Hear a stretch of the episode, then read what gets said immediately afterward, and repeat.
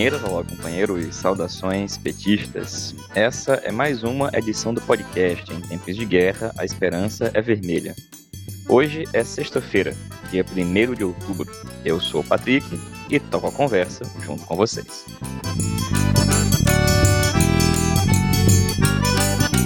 No episódio de hoje, falamos sobre a mobilização para os atos deste sábado, dia 2 de outubro. Magnus Marx, assessor parlamentar e doutorando em Direito, comenta os depoimentos da semana e a reta final da CPI da pandemia no Senado. Jorge Braga, do Sindipetro Bahia, fala sobre os 68 anos da Petrobras, o aumento dos combustíveis e a política de preços da empresa. João Menezes, do Fórum de Mulheres de Pernambuco, trata do Dia Latino-Americano e Caribenho de luta pela legalização do aborto, ocorrido no dia 28 de setembro. Daniel Valença, do PT do Rio Grande do Norte, nos fala sobre como estão as coisas no processo constituinte do Chile. E o companheiro Hortêncio, da direção estadual do PT da Paraíba, comenta o retorno de Ricardo Coutinho ao PT.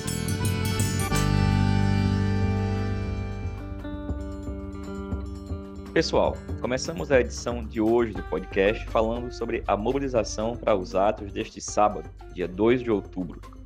Trata-se de uma das datas mais importantes do calendário de lutas construído em todo o país até agora. Afirmamos isso porque, depois do dia 7 de setembro, assistimos uma série de movimentações no campo da direita, que continua, pelo bolsonarismo, atacando a soberania nacional, a vida, os empregos e os direitos da classe trabalhadora e pela direita não bolsonarista, uma sistemática tentativa de construção de uma terceira via para disputar não com Bolsonaro, mas com Lula e com o PT. Juntos, aprovaram as privatizações, avançaram com a reforma administrativa e mantém inalterada uma política econômica que fez a inflação chegar em 10% no último trimestre e os preços dos alimentos aumentarem ainda mais. Essa semana, por exemplo, a capa do jornal Este do Rio de Janeiro estampou a situação a que milhões de pessoas estão submetidas: fome, fazendo fila para recolher ossos, pelancas e restos de carne para ter o que comer. É contra essa política de fome e de morte que a classe trabalhadora vai às ruas nesse sábado, dia 2 de outubro. Contra uma política que não apenas é de Bolsonaro, mas é de todo o seu governo e de seus aliados, como esses que buscam uma terceira via e se pintam de não bolsonaristas. Parte deles é possível, inclusive apareçam nas ruas no dia de amanhã. Como nós já dissemos em outras edições do podcast, parte dessa direita pode até se movimentar contra Bolsonaro. E isso não é algo que a gente deva atacar, pelo contrário. Seria ainda mais importante que esses setores se movimentassem para fazer avançar um dos centenas de pedidos de impeachment que o Arthur Lira está sentado em cima. Mas não podemos confundir isso com a ideia de que o inimigo de meu inimigo é meu amigo, pois o programa dessa direita é o mesmo de Bolsonaro. E o que eles querem é garantir a sua continuidade. E sabem que, se a disputa eleitoral seguir polarizada entre Lula e Bolsonaro, o programa está ameaçado. Por isso, a tentativa de encontrar alternativas como Ciro Gomes, Mandetta, Eduardo Leite, Dória e Companhia Limitada de tal forma que, nas ruas de todo o país, amanhã, além de potentes e contundentes fora Bolsonaro, também devemos reforçar a pauta do povo, em defesa da vida, dos empregos e de um programa de defesa da soberania nacional e dos direitos sociais. Só vamos conseguir enfrentar essa situação de fome, desemprego e desalento se vencermos a disputa nas ruas contra a pauta da direita. É assim que devemos, amanhã, realizar a maior de todas as mobilizações até agora.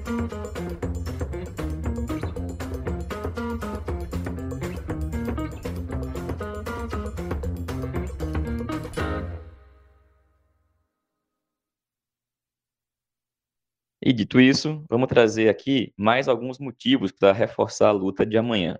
Vamos começar escutando agora Magnus Henry, que é assessor parlamentar e que fala para a gente sobre como foram os depoimentos e a reta final da CPI da pandemia. Afinal, nessa semana, tivemos depoimentos que revelaram, como no caso da advogada de médicos da Prevent Senior, a política de assassinato e morte praticada durante a pandemia. Como disse ter ouvido a advogada, para alguns, óbito também é alta. Olá, Patrick. Olá, ouvintes do podcast Em Tempos de Guerra, Esperança Vermelha. Eu sou Magnus Marques, assessor parlamentar e doutorando em Direito pela Universidade de Brasília. Patrick, a semana da CPI não foi das melhores. Apesar de termos tido uma oitiva importante que escancarou como funcionava o atendimento sádico do plano de saúde, que era modelo para o bolsonarismo, os depoimentos de Luciano Hang e de Otávio Facuri me parecem que não contribuíram muito para as investigações. Por sua vez, a oitiva da advogada Bruna Morato foi estarrecedora. Descobrimos que a Prevent Senior diminuía o oxigênio de pacientes depois de 15 dias de internação com o objetivo de matá-los, porque, como supostamente disse um diretor do plano de saúde, óbito também é alto. Só mesmo um plano como esse poderia servir de modelo para um presidente que imita com deboche uma pessoa sem ar por complicações de Covid. Descobrimos também que o governo tinha um pacto com a Prevent Senior para difundir o tratamento ineficaz e perigoso do kit Covid.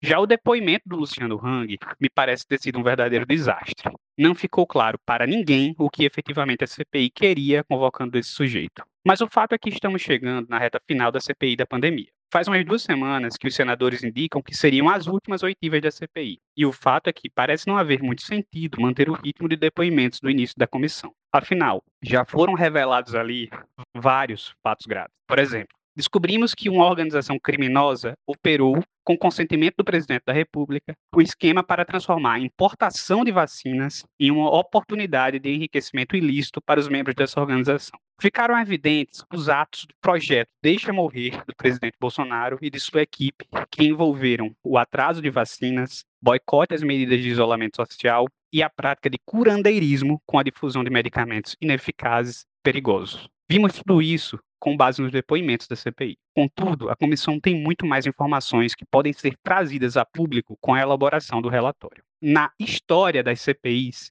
nenhuma comissão teve acesso a um volume tão grande de dados. Há 2.721 documentos disponibilizados para a CPI, e muitos desses documentos classificados como sigilosos, ou seja, há muita informação nas mãos dos senadores cujo inteiro teor não foi publicizado. É hora de a CPI fazer uso dessas informações para indiciar os responsáveis pela política de morte, cujo resultado foi termos sido obrigados a dar adeus a tanta gente que admiramos, a tanta gente que amamos. Dito isso, os próximos passos da CPI devem ser elaborar e aprovar um duro relatório que traga a público as informações já disponibilizadas a ela que esclareça, por exemplo, a relação entre o governo e a experimentação sádica feita pela Prevent Senior. E da nossa parte, resta exigir que o relatório não seja um mero registro da história macabra que tem sido o governo Bolsonaro. Por isso, amanhã, dia 2, é preciso encher as ruas para exigir que sejam punidos todos os responsáveis por essa política de morte. É preciso exigir fora Bolsonaro. Valeu, Magnus. Obrigado, companheiro. E, gente, além dos absurdos, dos crimes revelados pela CPI, outro importante motivo que reforça a importância das mobilizações de amanhã é o aumento cotidiano do custo de vida, que vai dos alimentos aos combustíveis. Sobre esse último, a gente escuta agora o companheiro Jorge Braga, do Petro Bahia, que fala para a gente sobre os 68 anos da Petrobras e da desastrosa política de desinvestimento e de preços adotada pela empresa, que tem atingido diretamente a economia nacional e a vida da população mais pobre. Olá, Patrick. Olá, ouvinte do podcast Em Tempos de Guerra, a Esperança é Vermelha. Eu me chamo Jorge Braga, sou daqui do Sindicato dos Petroleiros da Bahia e vim falar um pouquinho sobre a Petrobras na eminência do seu aniversário de 68 anos, que ocorre agora 3 de outubro, e no momento em que a Petrobras vive os mais duros ataques de sua história. Pela primeira vez um processo de privatização das refinarias de grande porte ocorre em larga escala. A Petrobras praticamente fora do Nordeste brasileiro, parando de investir nos campos maduros, nos campos terrestres localizados no Rio Grande do Norte, Ceará, Sergipe, aqui na Bahia, e também né, a Petrobras vivendo um momento onde muitas fábricas sendo fechadas, subsidiárias sendo vendidas, então um momento que é dos mais difíceis para a companhia.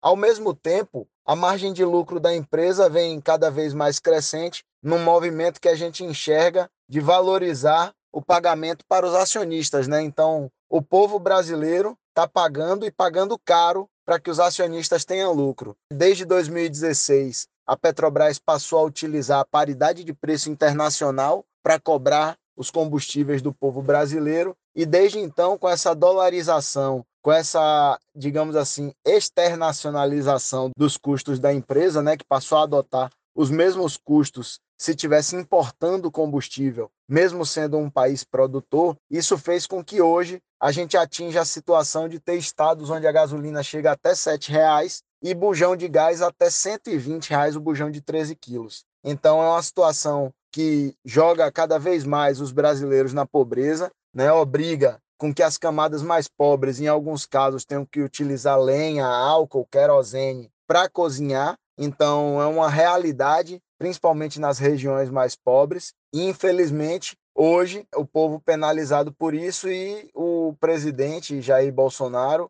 um populista fascista, utiliza da pobreza das pessoas para buscar ainda alguma forma de popularidade em cima disso, né? Mesmo executando aí políticas nefastas que fazem a gente perder o controle sobre o mercado de combustíveis e vem destruindo aí sistematicamente a Petrobras. Então, é uma luta que a gente precisa garantir a soberania energética do país e para isso a gente tem que ter controle da produção e sua ampliação para que esses combustíveis possam chegar mais baratos na mão do povo e a riqueza gerada por essa indústria possa retornar em benefícios sociais para toda a nossa população. É isso aí. Não pode privatizar mais do que já está privatizado e a gente tem agora uma luta permanente, tanto na reforma administrativa quanto a luta contra as privatizações. Todo mundo às ruas no dia 2 de outubro e dia 3 de outubro comemorar o aniversário da Petrobras e lutar para que a gente tenha muitos outros.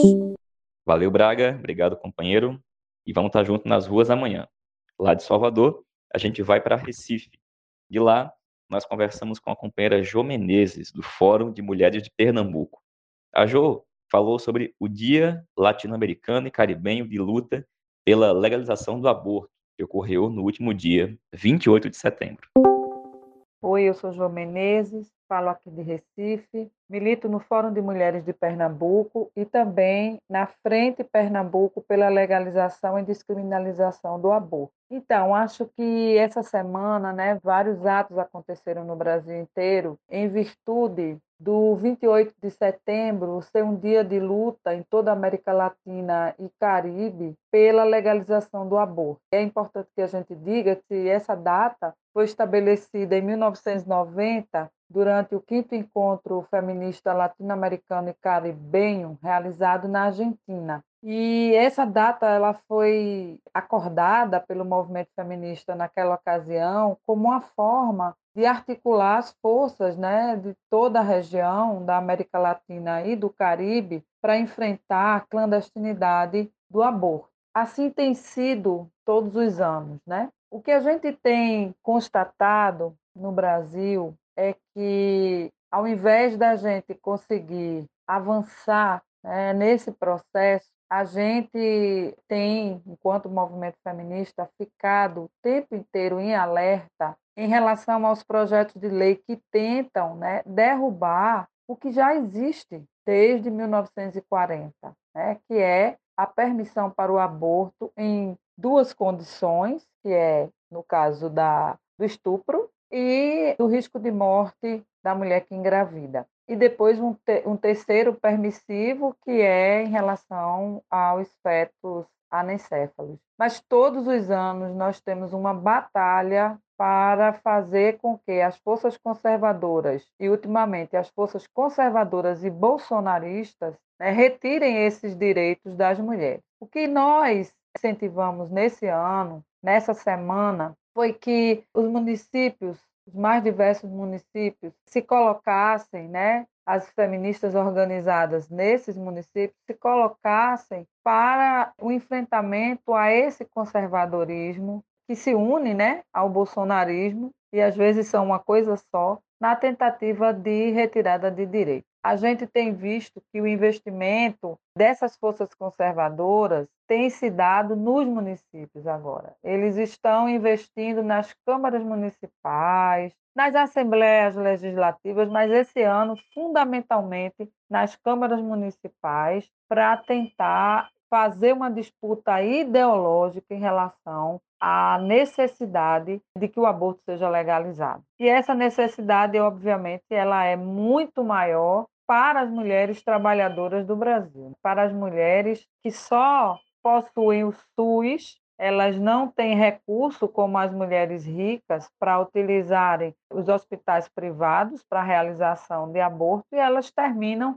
padecendo, né, perdendo a vida por conta de fazerem abortos clandestinos e inseguros. Além de clandestinos, abortos inseguros, que as deixam ou com sequelas gravíssimas ou as levam à morte. É por isso que nós, aqui em Recife, nós estivemos nas ruas, nós abrimos uma faixa imensa no centro da cidade, uma faixa que chamava a atenção para o fato de que nenhuma mulher deve ser presa, nenhuma mulher deve morrer ou ser humilhada, ser maltratada por ter feito um aborto. Então, estivemos nas ruas aqui de Recife, além da gente fazer uma faixa para demonstrar essa nossa posição, nós também fizemos panfletagens e conversamos com as mulheres que se deslocavam pelo centro da cidade.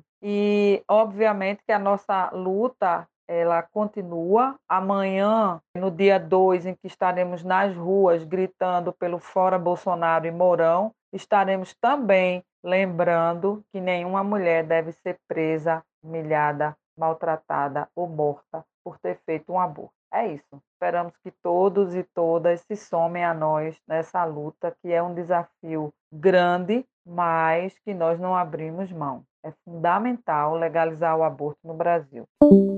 Valeu, Jô. Obrigado, companheira. E, pessoal, a Jô está como candidata a secretária estadual de mulheres do PT de Pernambuco.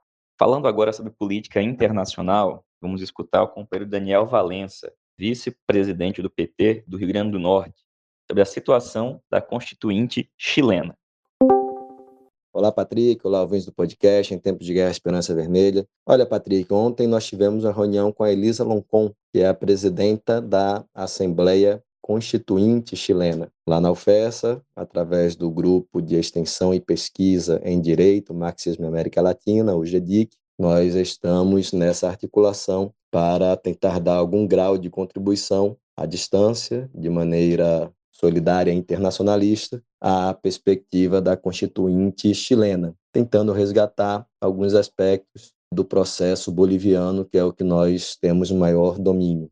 Houve assassinato de Carlos Prates, chefe maior do Exército, durante o governo Eduardo Frei e em boa parte do governo de Salvador Allende, e que foi assassinado em um 30 de setembro na Argentina, nos marcos da Operação Condor, ou seja, assassinado pelos militares milicianos da época. Também houve referência ao Salvador Allende e ao seu legado, tudo isto estaria é, acumulado nesse processo constituinte e, perceptivelmente, um debate muito forte sobre a plurinacionalidade e sobre a superação do neoliberalismo e do poder de Estado deixados pela ditadura de Augusto Pinochet.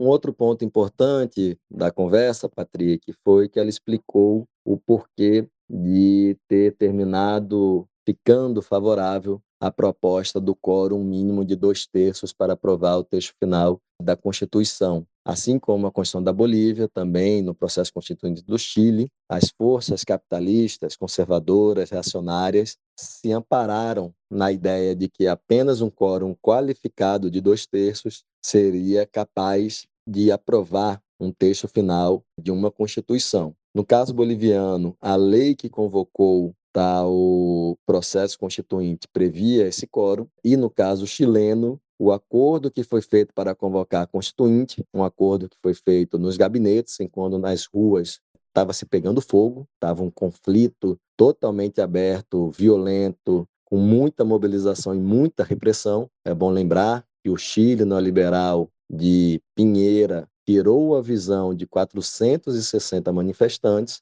e mantém milhares de presos políticos até hoje, da época da luta do estalido social de 2019. Ou seja, sempre que falarem ditadura na América Latina, lembrem-se de Chile e da Colômbia, como a gente aqui sempre reforça. O que acontece é, esse acordo de gabinete, de um lado, não previa nem vagas específicas para indígenas, reserva de vagas na Constituinte, e também previa esse quórum de dois terços, que era também uma outra posição que era rechaçada nas ruas, né? E aí ela explicou que a reserva de vagas indígenas foi conquistada durante o processo e que ela, quando estava candidata, também acreditava que seria conquistado a derrubada desse quórum qualificado de dois terços para o quórum de 50% mais um do conjunto da Assembleia. Bom, o que está valendo, que foi aprovado, né? já foi aprovado o regulamento geral da Assembleia Constituinte.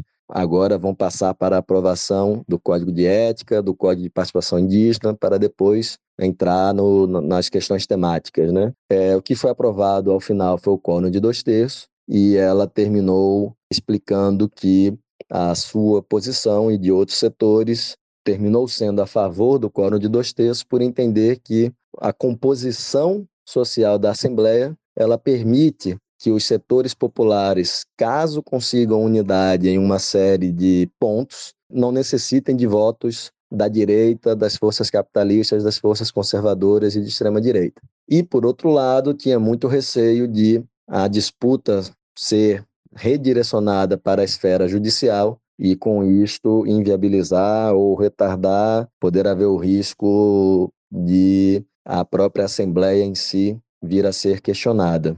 Bom, de nossa parte, as preocupações são basicamente duas. A primeira é que não adianta muito se conquistarmos uma Constituição, um texto que seja voltado à soberania nacional, ao bem-estar da classe trabalhadora, aos direitos dos povos indígenas, etc., etc., se em termos eleitorais o campo popular democrático for derrotado nas eleições presidenciais que acontecerão ainda este ano. Quando eu digo campo democrático popular, estou falando das áreas candidaturas vinculadas às classes trabalhadoras, já que houve uma certa pulverização é, no processo eleitoral. Então, essa é a primeira preocupação. O texto constitucional por si só não garante esta outra nação chilena que se pretende ser erguida. E a segunda preocupação é que temas como direitos sociais, a educação, a saúde, a, também a própria plurinacionalidade são importantíssimos, fundamentais, mas devem vir acompanhados de outros. De nada adianta ter uma previsão de saúde e educação gratuita e não ter um sistema tributário que tribute as classes proprietárias para garantir o financiamento de tais políticas públicas. É, vide o caso do SUS no Brasil. É, há uma previsão interessantíssima, seja em âmbito constitucional, seja em âmbito infracondicional, na legislação específica, mas é, você tem um sistema tributário que ele não está voltado a produzir um país com bem-estar social para a sua classe trabalhadora. E, de outro lado, também, é, para além destas previsões no campo da economia, da tributação, etc., a necessidade de uma reforma drástica em âmbito é, do poder coercitivo estatal. Forças armadas e forças policiais em toda a América Latina são um problema e o Chile, sem dúvida alguma, é um dos países que mais se destaca, pois herdou do governo da ditadura de Augusto Pinochet é uma perspectiva antipovo, antipopular, repressora e inacreditável. É isso, Patrick. Vamos acompanhar de perto o processo chileno. Ele muito nos interessa, assim como as mobilizações que estão em curso no Peru para que o governo do Pedro Castilho venha a convocar uma constituinte, né? É uma outra uma outra possibilidade que nós temos que também colocar no nosso radar. Um forte abraço, até mais. Valeu, Daniel. Obrigado, companheiro. E, gente, no dia de ontem, na Paraíba, o ex-governador Ricardo Coutinho filiou-se ao PT. O companheiro Hortêncio, da direção estadual do PT paraibano, nos mandou um breve relato e uma opinião sobre esse retorno de Ricardo ao PT. Agora, antes de ouvir o Hortêncio, a gente achou importante destacar algumas coisas. Primeiro, o Ricardo foi filiado ao PT entre os anos de 1982 e 2003. No PT, ele era da esquerda do partido e muitas vezes foi perseguido, inclusive, pela maioria do partido na época por conta disso. Ele saiu do PT pela esquerda, com críticas pela esquerda ao partido. Filiou-se ao PSB e, como muitos que fizeram algo semelhante naquela época, fora do PT, aliou-se com segmentos de direita. E, bom, como também é usual, ele foi se tornando uma figura muito distinta daquela que era quando estava no PT, com condutas muito, digamos, coronelistas. Essas críticas, elas evidentemente transcendem o que ele fez de positivo como administrador e as posições corretas que ele adotou. Coronelismo de esquerda ou de direita não contribui em nada no longo prazo. Bom, no fim das contas, Ricardo foi asfixiado pelo seu próprio partido, o PSB, e como parte disso, ele tentou, em 2020, impor ao PT os seus desejos. Nas eleições de 2020, o PT de João Pessoa corretamente resistiu a isso. E por essa razão está sendo até hoje perseguido pelo grupo que é maioria no Diretório Nacional do Partido. Bom, eis que na falta de alternativa, agora Ricardo Coutinho decide se filiar ao PT. Ora, gente, como uma filiação democrática, não é errado o PT receber Ricardo de volta. Mas vamos nos entender aqui.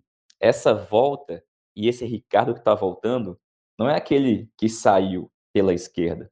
É alguém que está voltando, nesse momento, pela direita, com hábitos que foram aprendidos fora do partido e em relações que são muito distintas daquelas que nós defendemos para o partido. E, portanto, o seu retorno não vai contribuir para melhorar o PT, mas sim para piorar o nosso partido. E dito isso, a gente escuta agora a opinião do companheiro Hortêncio sobre o retorno do Ricardo Coutinho. Olá, ouvintes do podcast. Me chamo Hortêncio, sou dirigente estadual do PT da Paraíba e também dirigente estadual da articulação de esquerda. Na tarde de ontem, no final da tarde, o ex-governador Ricardo Coutinho, alguns deputados e deputadas estaduais do PSB e a ex-prefeita da cidade de Cunha, uma cidade na região metropolitana de João Pessoa, se filiaram ao PT, deixaram oficialmente o PSB se filiaram ao PT numa audiência virtual com Lula, Dilma e outros companheiros. A filiação de Ricardo Coutinho, na visão da esquerda do PT, em especial da articulação de esquerda, é um retrocesso. Ricardo Coutinho, nos últimos anos, não tem condição política de respeitar uma democracia partidária, de construir internamente com o partido. Ricardo, quando foi do PT e outrora, não respeitava a democracia interna e não esperamos, infelizmente, que ele venha respeitar nessa situação. Ricardo estava na imprensa se portando como presidente estadual do partido, coisa que ele não é, e dizendo tática eleitoral, quem ia ser candidato, a qual cargo, e se lançando para candidato ao Senado pelo partido antes mesmo de ser filiado. Ricardo Coutinho está no momento inelegível, não podendo ser, ser ser candidato e quer forçar o PT a adotar uma tática na qual não foi debatida nas instâncias nem com a base partidária. Ele veio para o PT tentar ser dono e isso para nós é inadmissível. Valeu, Hortêncio. Obrigado, companheiro. E, pessoal, a gente encerra a edição de hoje do podcast. Primeiro, reforçando que amanhã é Dia Nacional de Mobilização pelo Fora Bolsonaro. Então, todas e todos às ruas, com nossas bandeiras, camisas, máscaras, álcool em gel para derrotar este governo assassino. Na segunda-feira, a gente faz uma edição do podcast de balanço e avaliação de como é que foram os atos deste sábado. Por fim, o dia de hoje, 1 de outubro, marca a data da Revolução Chinesa. O triunfo da Revolução Chinesa foi uma grande façanha histórica, talvez o fato mais importante da trajetória multimilenar do povo chinês, com grande repercussão também para os destinos da humanidade. Foi Mao Tse Tung quem proclamou a fundação da República Popular da China após o triunfo no ano de 1949. Diante de 300 mil pessoas, entre militares e civis, o Mao Tse Tung, na Praça Tiananmen, em Pequim, proclamou a fundação dessa que hoje é a principal potência em crescimento em todo o mundo a Revolução Chinesa teve um caráter democrático, nacional, social e abriu o caminho para a construção do socialismo com características chinesas. A criação dessa nova China proporcionou grandes mudanças, não só para o povo chinês, mas também para todo mundo. com detalhe para a sua característica de soberania nacional. E a caminhada, evidente, rumo a uma nação socialista, próspera, democrática. E, portanto, a gente encerra a edição de hoje do podcast saudando o aniversário de 72 anos da Revolução Chinesa.